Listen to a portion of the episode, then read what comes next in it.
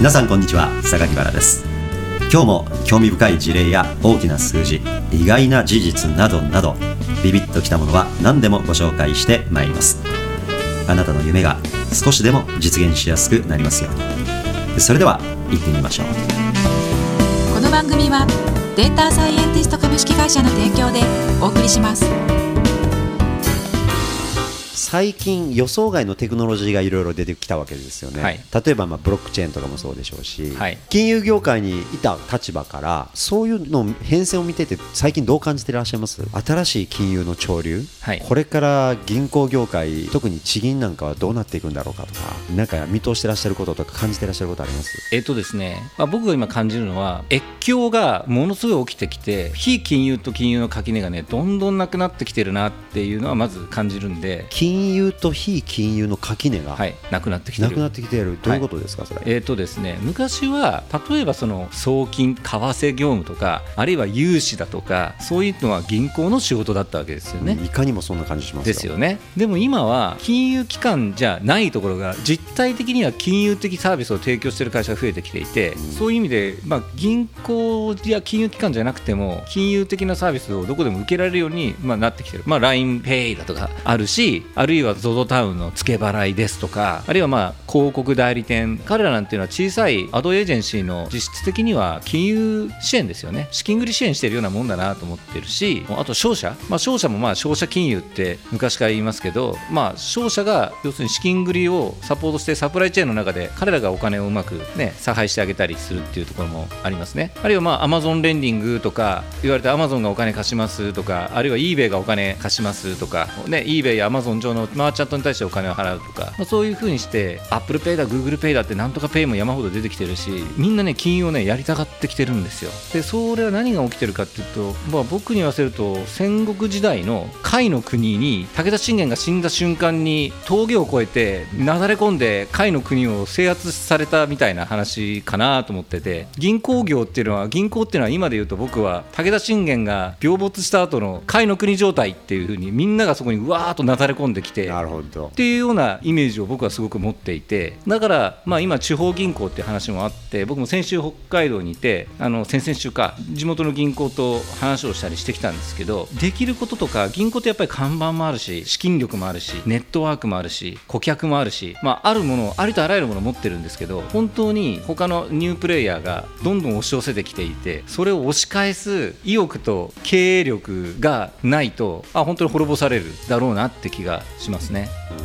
ちなみにその武田信玄が病没した後のその時代を見ると、この金融の先っていうのはなんかどんなふうに見ていらっしゃいます？今いろんなプレイヤーがはい。金融と非金融を垣根を越えてはい。どんどんどんどん押し寄せていますと、はい。はい。最後誰が生き残るんですか？っていうような話ってなんか示唆するとこあります僕は最近はあのダイヤモンドオンラインで僕あのちょっとしたエッセイ書いたんですけど今の曽崎さんの質問に関してまだ勝負はどこもついてないなと思ってるんですよ。なぜならやっぱり銀行の持っている権力ってそうは言ってもとてつもなくでかく新しいフィンテックのサービスが出てきてると言ってもそれはまだパイを取り切れていないわけですよ。言ってしまえばさっきのコンサート行けばあのもてはやされて売れ始めたロックスターみたいな話でもう加山雄三のようにね50年歌い続けて今でも歌ってられるのかお前っていう感じが、まあ、加山雄三が銀行みたいな話で。だからロックスターと加山雄三の間の勝負っていうことを考えるとロックスターが加山雄三になれる可能性はいっぱいあるけど加山雄三がまたあのやり方変えれば加山雄三が持ってるレガシーを使えば、まあ、また再度戦うチャンスがあるなと思ってます。ただやっぱり信じられないぐらい経営環境って激烈に変わってるんで本当に経営力勝負かなと思ってるんでこれから銀行のトップになりますなんていう人はうかつにならない方がいいですよね。あなた最後の頭取になるかもしれませんけど家具ありますかぐらいな。それぐらいなんていうんですかね。自分の銀行がその瀬戸際になるかもしれない。タイミングでその銀行経営を担わなきゃいけないだろうなって気がするんですよね。大前さんなんかは、はいその金融分野からもともとキャリアをスタートされて、はい。やっぱり今でもそのベンチャー企業の目利きされたりアドバイスされるときにあやっぱりこう金融業界にいた時のリテラシーってこういうふうに役に立つんやってやっぱり思うことって多いですか？局面。えっとですね一番感じるのはコンプライアンス意識。コンプライアンス意識。あのこうやって言ったら変なんですけど僕はあの銀行員に勤めてる頃感じたことは一度もなかったですけど辞めてからあ銀行員っていうのは基本まともな人多かったなと思うんですよ。どんな風にですか？えーとコンプライアンス意識が高いという意味で逆に言うとあある意味ある与えられた仕事をちゃんと乗っ取ってもう銀行に入って真っ先にやらされることって規定集っていう銀行のルールブックを覚えて読めっていう。でそのルールブックに基づいて動けって話になるんですけどなんかまあ管理教育の学校みたいなところなわけですよ。だからそういうの徹底されてるんで不正とかそういうのはあんま起きにくいですよね。だって引き出しに100円玉入れてもしましょうですよ。ええ。100円で。あそうです。これ銀行の金なのかお前の個人の金なのかこれ分からないだろうと。なるほど。金は絶対引き出しに入れるなと。あとはね全部に鍵借る。鍵。そうです。朝出勤したら解除。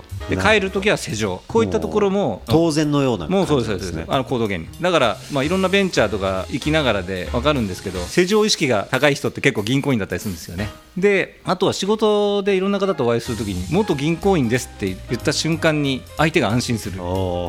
まあ、うさんくさいやつだなというふうに、まあ、真っ先思われるね、まあ、肩書きもなく仕事してるとあるんですけど銀行員に勤めてましたっていうだけでなんかこう安心されることは多いんで銀行にいてよかったなというふうには思いますね。あ。そうですか。はい、でももちろんそのおっしゃったベーシックな金融の考え方だとかそういうのはもちろんあるなとは思うんですよね、だから僕なんか大学卒業して、ね、30年近く経つにもかかわらずもう銀行員だった期間ってたかだか67年ぐらいなんで、まあ、偉そうに銀行員ですって名乗る資格は本来ないわけですよ。金融庁や、まあはい。要は国の政策として、ええ。銀行に最後やってもらわないと困るよって指定してくるような業務って何が残るんですかね。これは銀行さんやってください。他の人たちは参入したらあかんよ金融庁の中ももうもはや銀行証券政法みたいな垣根は取っ払いましょうみたいな風にして今動いてるんですよね。だからいやもう融資をしてるのは融資をしてる会社として銀行もノンバンクもソーシャルレンディングも同一のルールで規制した方がいいんじゃないかというような話があるわけですよ。投資商品を売ってる会社はソーシャルレンディングも証券会社も場合によっては政府もあるいはロボアドバイザーも同じルールで規制した方がいいんじゃないかっていう議論はあるからそういう意味で当局の頭は変わるし規制のルールも変わろうとしてるんですが僕はそうは言っても銀行に対しての期待値というかはめちゃめちゃ強いと思いますね。というのはやっぱりね金融機関って僕も金融機関の経営をしていたから感じるんですけど金融機関って民間企業のようであって民間企業じゃないんですよやっぱり。なそうなんですか。違いますね。これ社会的な好機ですね。金融機関で何かっていうとお金を持ってる人とお金を持ってない人これ企業だったりするし個人だったりもいろいろするんですけどこの2つのパーティーの間のお金を融通するっていうのが、まあ、金融機関の役割ですよ、はい。まあ、保険というのもそうですけどね。みんなでお金出し合ってそして死んだ時のあるいは障害起きた時のお金を融通する。なるほど。証券も余った個人投資家やなんか機関投資家からお金集めて上場企業だなんだって言って資金調達のお手伝いを資本市場で行う、まあ、銀行も預金で金集めて企業や個人にお金を貸す、まあ、いずれも持ってる人と持ってない人の間の融通をするっていう役割なんですけどこれって極めてお金の流れを作るっていうのは社会的なインフラで民間企業で金儲けみたいな話の欲を出しすぎると当局ってやっぱり砕けんなみたいな話になるわけです。いろんなプレイヤーがいる中で、はい。銀行業的業務に参画してくる業種がある中で、はい。今おっしゃったポイントでは銀行のみが確保し続けられるような、まあ、それは国からの命でやり続けることができるような業務というのは何が残りそうですか？やっぱり最大の銀行になりたいんですっていうふうに、まあ、日本の会社でもあるいは海外の会社でもみんな銀行になりたがる理由の一番大きなのはやっぱり預金を取り扱えれるってことですよね。預金をね受け入れたいっていうかね預金を確保したい。これがねやっぱり銀行であるっていうことでだから預金を取り扱うから銀行も猛烈に規制してくるわけですよただ同然で個人の皆さんからお金を預かってしかもそれを銀行の自由な意思で証券に投資する誰々に貸すそれ預金者にいちいちお伺い立てないですよね。バラさんすいません。あのこの人にねちょっとお金貸そうと思うんですけど預金使わせてもらっていいですか？で実は8割方国債買ってるんですけどいいですか？このままでそんなお伺い立てないでしょ？それは銀行はお伺い立てても立てなくてもいいって許されているからなんですよ。なるほど。それ銀行法で。それそうです。よねそれは預金というものなんです、要するに使途不明な、まあ、利用自由なコストの安いお金を市中から集められるっていう。それ他の企業にはできませんできない、ねできない。出資法違反とかもう法令違反になっちゃうそれやったら。じゃあいわゆる金融業にどれだけ参入してきてもいろんな業種が、はい。いまあ、いわゆる銀行が銀行たるゆえんというのはまさに預金を扱えるかどうかと。そういうのは象徴的なそうですね。ものなんですかね。はい。まあそのね為替はねいやコンビニで公共料金払いますとかありますよ。あるいは飲み代生産をねアプリでやりますとかやりますよねでも預金取り扱うことだけはやっぱり銀行しかできないですね。でこれがあるから銀行は金貸せるんですよね。なるほど。好きなことできるんですよ。でまあ信用創造って言うんですけど例えば預金が100しかなくても200までお金貸せるとかね。だって今100のお金すぐ引き出せられないわけですから,、はい。佐川さんから100もらってソッシーさんに150貸しましたみたいなね、、はい。うこともやろうともできるわけですね。そうすると50分の信用が生み出されたっていうね。これ銀行だからできるんですよ。なるほど。でその150を持ってソッさんはまたその事業になんかするとかなんかどっか飲み代でも何でもいいですよ、そこで増えた50分が経済でお金と流れていったわけじゃないですか。そうやって新しい経済的価値が預金を起点にして生み出されてくってお金がぐるぐる回るというのがまあお金の流れですよね。なるほど。それを社会の好機と先ほどおっしゃってそうです、んそれを許されるのは社会の好機じゃないと。それがね銀行の経営者が銀座で飲んでますとかあるいは社員にボーナス山ほど払ったとか保養所めちゃめちゃいいのを作ってどうこうしましたとか、まあ、ふざけんなみたいなね話にあるいは自分の関連企業にばっかり融資するとかそれどうなの？みたいな話にやっぱりなるじゃないですかね。だから、今銀行の例ですけど、まあ、金融機関っていうのは大体にしてそういうふうにね純粋無垢な個人や何らかの方々からお金を集めてそれを運用するという責任って結構重いですよね。っていうことにはなっちゃってだから当局もうるさいし先ほど言ったようにコンプライアンス意識って僕言いましたけどそういうの要求されるんですよね。だからねちょっと商売っ気満々っていう人間が入り込みすぎるとまずいなギラッギラしてるね。そこをガツンと改革しちゃうと国ってどうなっちゃうんでしょうね。つまり例えば金融庁が俺たち気が変わったとか言ってね。もう今日からフェイスブックさんもどこどこさんも預金業務やってよしとかもう民からお金集めてよし。でもルールはあるけど銀行みたいに皆さんやっていっぺんやってみてみたいな。それはね、西郷さん、僕ね、この今の議論の社会の後期だって話の先に僕ある、すごい大事な議論だなと思ってるんですけど、あの僕もね、金融庁長官の座談会に、なんかオーディエンスで参加させてもらったことがあって、そこで金融庁長官に僕、質問したことがある。で金融庁が考えていることに、顧客目線に立った金融サービスを提供しなきゃいけないって、やたら強調したんですね、金融庁が。顧客目線っていうね。い意外ですねそれはなぜかというと顧客目線に立たない金融機関目線自己目線のやっぱり営業行為とかがあまりにも散見されてけしからんともっと顧客目線に立って金融機関は経営しなさいっていうふうに指導してると当局が。でそこで僕は何を質問したかっていうと顧客目線に立つっていうのはどんな業種であれ民間企業で当たり前の話で当局にとやかく言われる話ではないはずじゃないですかと。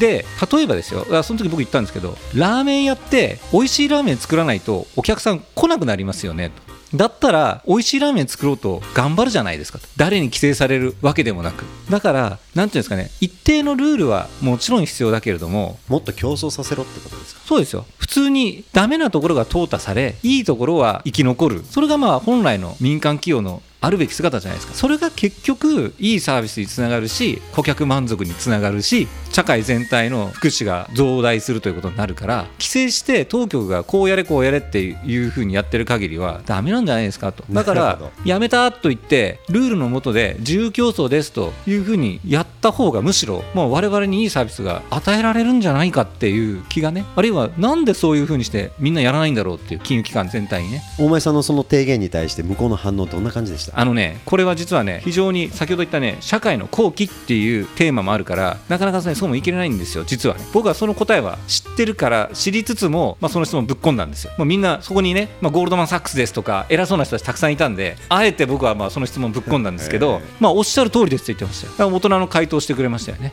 僕らが教えなきゃいけないのはまあおかしいと思いますよというふうに。でもこれはなかなかね難しいんですよねみたいな話でだから自由競争の結果淘汰されちゃうと淘汰されたところのお客さんは被害を受けますんでね、預金が焦げ付きましたとかね。すいませんあなたの定期1000万が500万になります。ごめんなさいっていう。これは避けたいっていうのは当局の基本的な考えなんで完全なそのなんかワイルドワイルドウエストみたいにはできないわけですよ。あまあそこはこわごわやらざるを得ないわけですね。まあそうですね。やっちゃえばいいのにな。でもね、そうなんですよ。だって、みんなうまいラーメン屋には人行くんで、うまいラーメン作るサービスやってみろっていう、そこしかないんじゃないかなって気が、本当に根本的にね。なんかそういう政策発動なんかをねちょっと一般化しますとねねある策を打つと、はい。まあわーっとこう盛り上がりはするけどリスクも増えるわけでしょ、はい。するとまあ3年か5年社会に遊ばせといてリスクを高めで今度ちょっと緊縮へ向かわせるというか引き締めに向かわせるっていうその緩和と引き締め自体を政策として決議するわけにいかないんですかね、つまり超緩和時期を3年設ける。その後は超厳しい時期を3年設ける。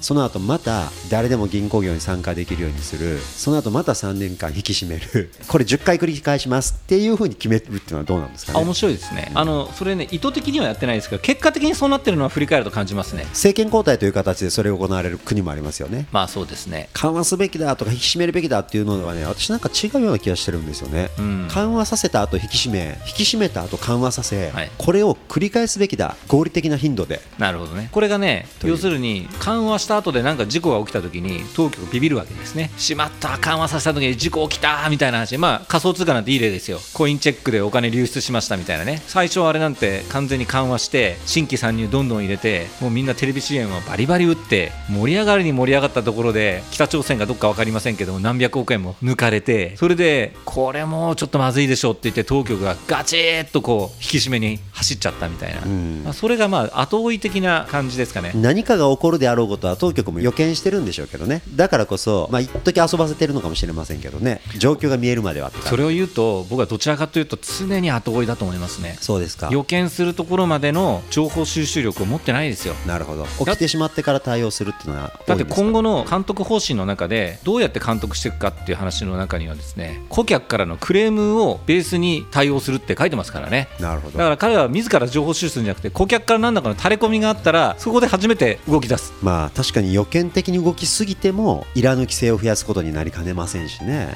うん。ある意味それはいい頃合いなのかもしれませんけど、そうですね。でもこれもだから本当に非金融の人たちが入ってみることすごく大事だかなと僕は思ってるのは金融機関の人はあまりにも金融庁の下での仕事の仕方に慣れすぎていてもっと違う目線の仕事をしようっていうことができないですよね。その時のその金融庁長官との座談会でね別な方が質問したんですけどこれはある大手銀行の方でしたけど日本の銀行ですね。それは金融庁の長官にね半分愚痴みたいな感じで言ってたんですけど新しいことをやろうと思うんですけど銀行内のコンプライアンス側からそれは法令違反に当たるかもしれないからやっちゃだめだっていちいち止められるんですよ。どうしたらいいんですか？みたいな。でそれに対する金融庁長官はねなんて答えたかっていうと法律に書いてないことはやっていいですから。おう。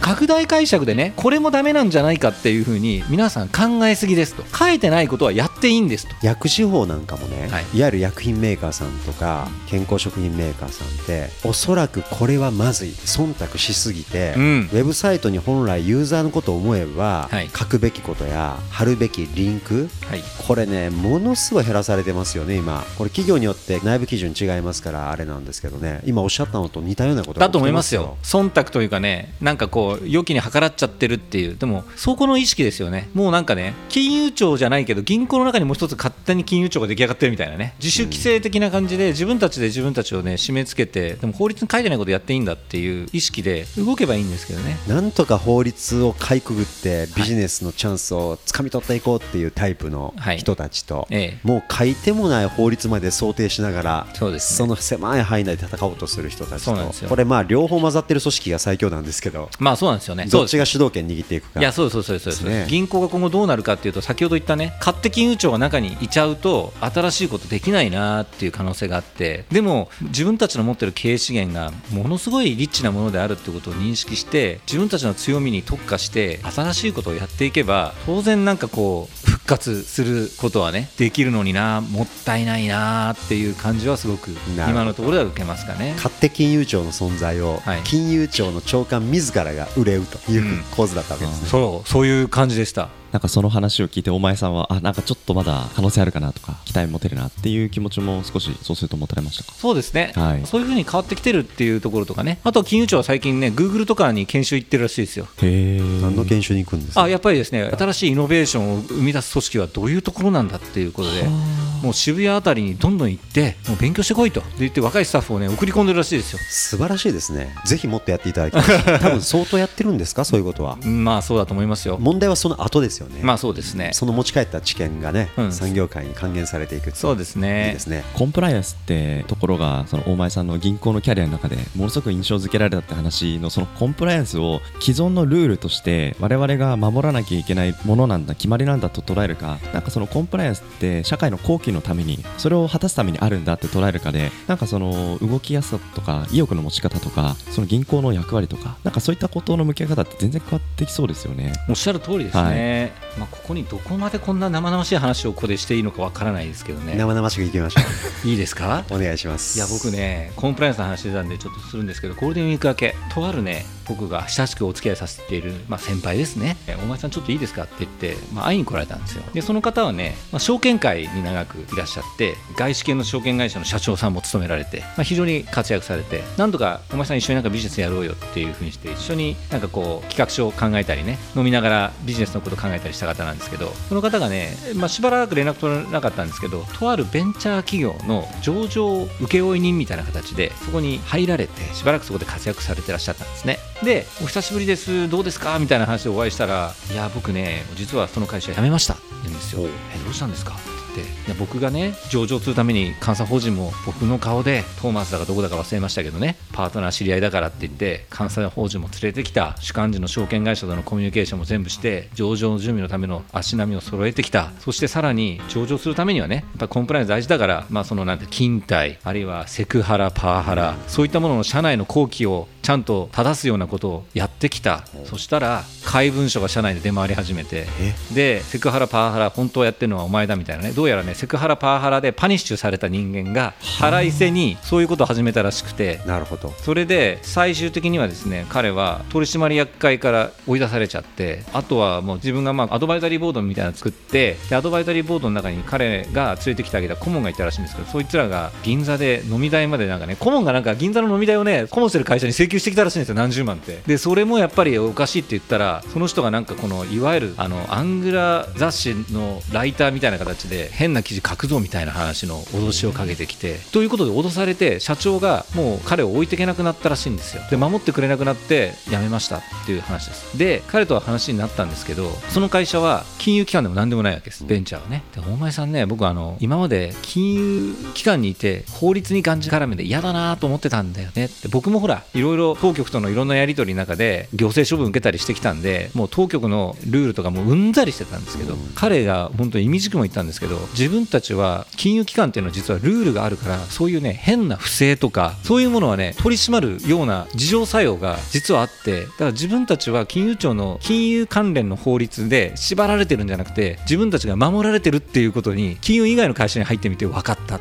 多分ね金融機関だったらそういうようなことが起きたらええ。多分当局にも場合によってはレポート行っちゃったりするしそんな変な役員は首切れっていうふうにそこまで介入してきますからねちょっと普通の企業では想像つかない感じですね。僕はだからなるほどって言って自分たちの自由を縛り付けてる法律でもあったけども同時にとてつもないジャングルのなんかハイエナというかねもうお金だとかそういうもので会社を食い物にするだとかあるいはその自分の社員をどうこうするとかっていうもののルール無用の世界が、まあ、案外世の中にはあるんだなっていうのは結構その彼も驚いてました。いやこんなになんかねコンプラ意識っていうか当たり前だと自分が思って仕事してきたことが当たり前じゃない世界が。上場準備の会社なんですよだって。それ上場無理じゃないですかっていや僕だ無理だと思いますよと。その彼も言ってましたけどね。でもある種そういう会社が今後その金融の規制緩和で例えば銀行の預金っていうものが持てるようになる可能性も例えばあるわけじゃないですか、まあそうですね。そういうことを想定したときに今金融の、まあ、ルールの中で規制されているところが緩和されて新しいプレイヤーが預金を持つってある種そういう会社が持つってことも想定されるわけですもんね。その通りなんです。だからね結局これは先ほどね規制を緩めると周期的にやろうかってお話をバラさんおっしゃいましたけどこれはねあの性善説的に考えが性悪説に立つかって結構あって人は悪さをするもんだっていうかだから緩和の時期っていうのは割と性善説に立つんですよ。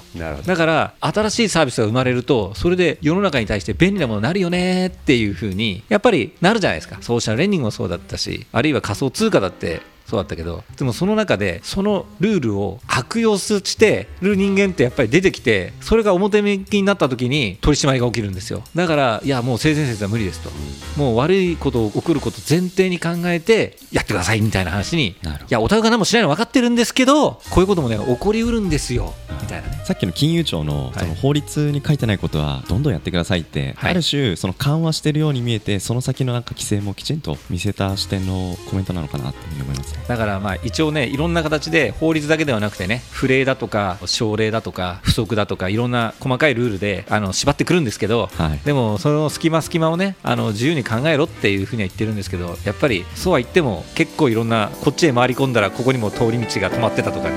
いろんな逃げ道が、ね、結構なかったりすることは多いんですよね。この番組はデータサイエンティスト株式会社の提供でお送りしました。